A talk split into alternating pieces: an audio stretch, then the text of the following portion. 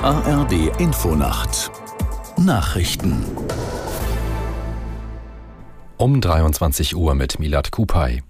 Bei einer Gedenkveranstaltung in Bad 9a haben mehrere hundert Menschen an die Opfer der Flutkatastrophe vor zwei Jahren erinnert.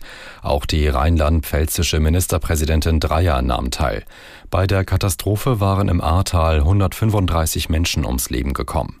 Aus Bad 9a Ahrweiler Michael Lang. Dreyer sagte in ihrer Rede, dass die Trauer am Jahrestag besonders stark sei. Sie erklärte, dass der Wiederaufbau ein Schwerpunkt ihrer Regierung bleibe. Mit neuen Nahwärmenetzen und dem Ausbau des Glasfasernetzes würden auch Grundlagen für eine zukunftsstarke Region entstehen.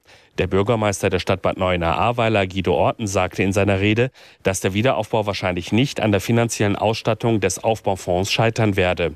Die Gelder sollten jedoch einfacher und schneller ausgezahlt werden. Der Hochwasser- und Katastrophenschutz mache Fortschritte, sagte der Bürgermeister der Stadt Bad Neuenahr-Ahrweiler.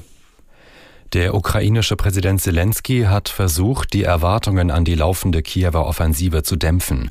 Beobachter bewerten die Aussagen als Hinweis auf weitere Probleme beim Versuch, von den Russen eroberte Gebiete zurückzugewinnen. Aus der Nachrichtenredaktion Ulrike Ufer. Zelensky betonte, die russischen Streitkräfte täten alles ihnen Mögliche, um die ukrainischen Soldaten aufzuhalten. Daher müsse jeder für jeden Kilometer dankbar sein, den die eigenen Truppen vorwärts kämen. Die Aussagen des Präsidenten in seiner abendlichen Videoansprache gelten als ein Indiz für die Schwierigkeiten, mit denen das Militär bei seiner Offensive zu tun hat. Angesichts dieser Probleme kündigte Zelensky auch an, die Ausbildung bei der Armee zu reformieren. Der Rat für deutsche Rechtschreibung hat keine neue Empfehlung zu Genderzeichen abgegeben. In einer Erklärung des Gremiums heißt es, Sternchen, Doppelpunkt oder Unterstrich seien nicht Kernbestand der deutschen Orthographie.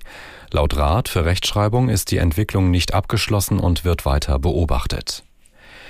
Die Bärin, die im norditalienischen Trentino einen Jogger tödlich verletzt hat, darf weiter nicht abgeschossen werden.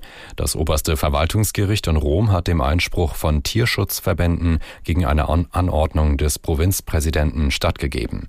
Das Verwaltungsgericht in Trentino muss nun erneut über den Fall beraten. Ein Tierschutzverein will die Bären in ein Reservat in Rumänien bringen. Soweit die Meldungen. Das Wetter in Deutschland. Gering bewölkt und trocken, in der Früh im Südwesten einzelne Schauer und Unwetter.